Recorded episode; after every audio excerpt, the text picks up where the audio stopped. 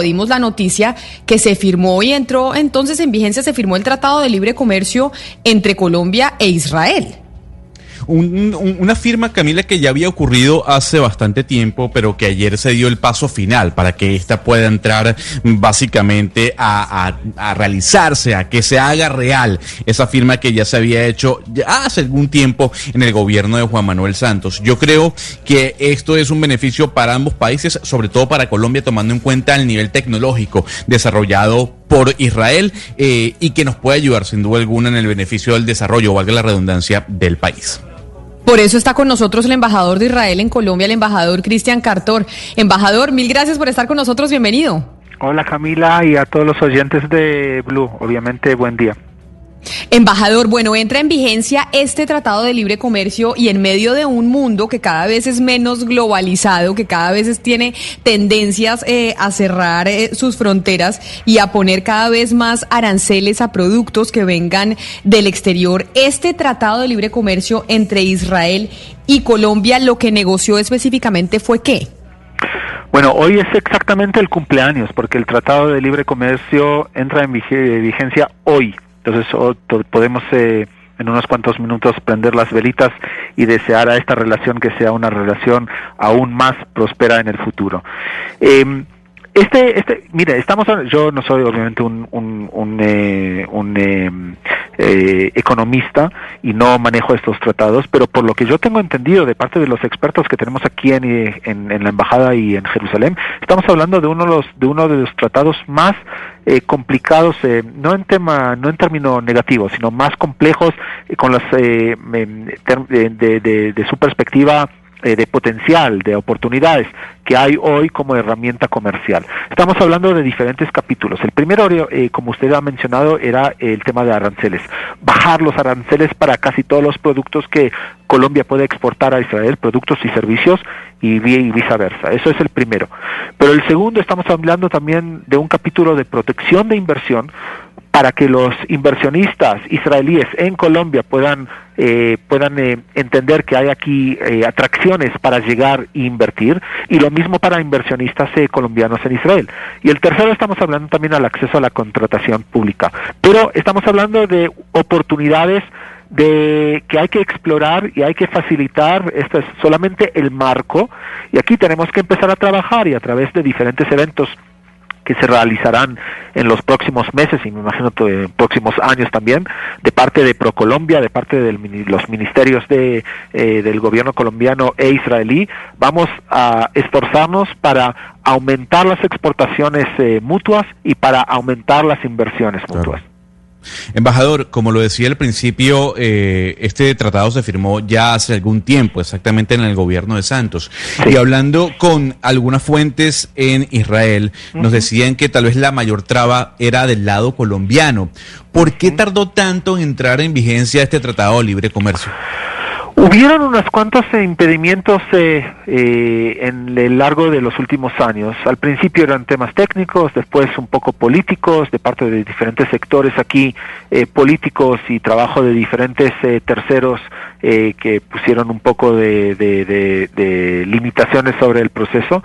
Pero no quiero en este día tan feliz hablar de cosas negativas, quiero hablar de cosas positivas. Y el hecho es que hemos eh, cumplido y hemos eh, podido eh, arreglar todos los impedimentos y ahora estamos gozando de una, unas posibilidades extraordinarias para Colombia y para Israel.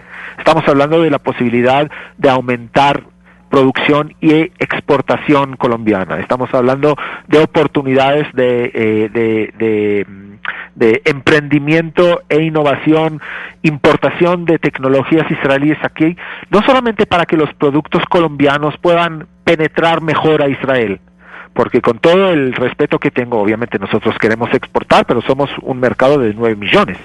Pero si la tecnología israelí que llega aquí puede aumentar la producción y los servicios que Colombia exporta, ahí se ponen más competitivos, no solamente para penetrar a Israel, para penetrar al mundo.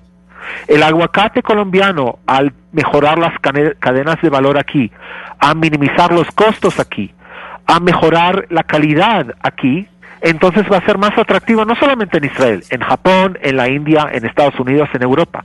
Y eso creo que es el clave que hay que enfatizar. Estamos hablando de dos economías complementarias. No estamos hablando de dos economías que compiten una con otra. Israel no crea commodities. Israel no, no exporta un poco, pero no es la más la mayor exportación agrícola. La mayor exportación y producción israelí es de alta tecnología. Y aquí vemos puntos de cooperación e integración y complementación que son para el beneficio mutuo de ambos países. Y eso es lo extraordinario en este contrato, en este TLC. señor embajador, precisamente en, en, ese punto de las tecnologías hay dos asuntos que en este momento que está viviendo el mundo pues son especialmente atractivos o llaman mucho la atención y es la telemedicina y la educación virtual. ¿Cuál es ese tipo de, de, de negocios o, qué es lo que se va a conversar en estos dos aspectos? No, es, eh, es, eh, tienes, tiene mucha razón usted. No solamente los productos y los servicios de telemedicina y teleeducación, estamos hablando de todo lo alrededor.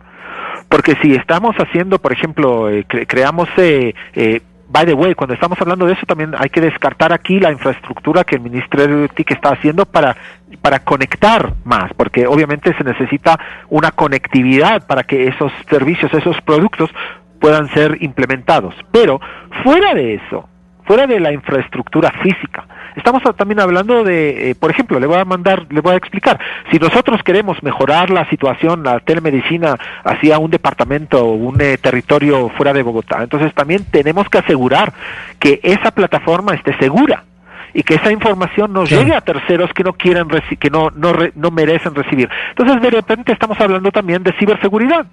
Y si estamos hablando de teleeducación, estamos hablando no solamente de la herramienta, estamos hablando también de la, del contenido.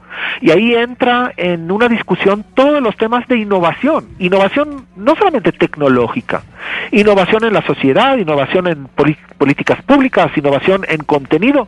Estamos hablando de un montón de oportunidades aquí que, como usted dijo, el telemedicina y el teleeducación son, son claves y estamos creando las, las, las, herramientas y los eh, mecanismos de diálogo con las diferentes instituciones del gobierno con una cooperación extraordinaria. De veras lo digo, no veo eh, en todo mi pasado diplomático, no solamente mío, sino también de otros expertos, no veo este tipo de mecanismos que se crean con la voluntad, con el con el goodwill, con eh, la posibilidad y la profesionalidad para ver cómo en dónde son los puntos de oportunidad para ambos estados y estamos en eso.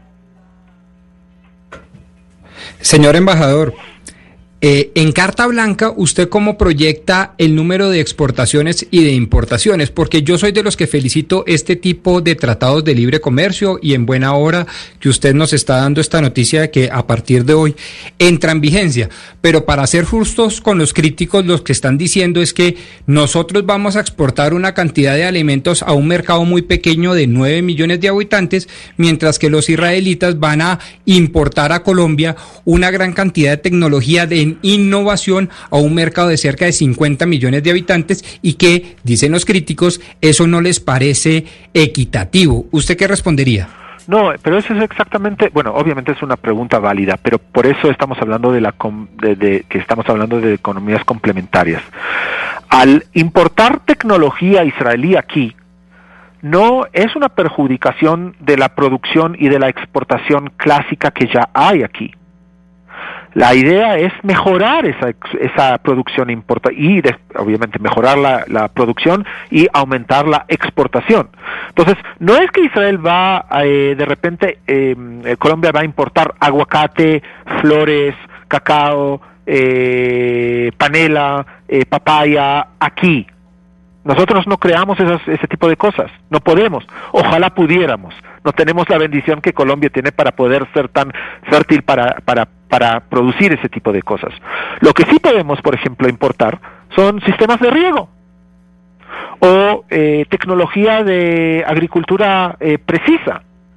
Y así el agricultor, donde sea, no necesitaría eh, em, pagar diferentes sumos, insumos para producir lo que produce ahora.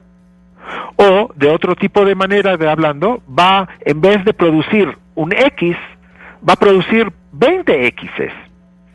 El ejemplo más, el ejemplo más eh, válido, por ejemplo, es la producción de leche en Israel. la pregunta es, ¿cuánto se puede producir de cada vaca? Y si se puede producir X litros, pero al mismo tiempo se puede producir 100 X de litros, entonces la, la tecnología ayuda. Eso es exactamente lo que tenemos que hacer aquí. Y ese es el potencial que esas tecnologías, esa innovación, ese emprendizaje llegue aquí para que los, los, colombianos gocen de eso, para que los colombianos aumenten su producción, aumenten su exportación, mejorenla, para que puedan competir con el mismo aguacate y las mismas flores de otros países, no Israel, de países terceros. Ojalá así sea Ojalá así sea y sirva la tecnología y este tratado de libre comercio. TLCs que muchas veces son criticados por algunos sectores eh, económicos del país sirvan para que en serio tengamos eh, mayor tecnología en Colombia que ustedes desde Israel pues nos puedan eh, vender o hacer algún tipo de intercambio. Embajador, yo sé que usted tiene una reunión ya a las 10 de la mañana, por eso le agradezco a las 11 de la mañana, le agradezco enormemente que haya aceptado esta invitación aquí en Mañanas Blue. Gracias por atendernos. Gracias a todos ustedes, gracias a los oyentes y eh, obviamente hay que enfatizar este punto. Estamos hablando de un tratado no competitivo, de un tratado complementario. La idea es ir mano a mano, facilitar las producciones y las exportaciones de Colombia hacia terceros y al mismo tiempo no hablamos del Centro de Innovación, Tecnología y Ciencia, que también su intención es aumentar la producción, eh, la, la exportación de servicios de alto conocimiento de Colombia hacia terceros. Pero gracias por el tiempo y que tengan un muy buen día.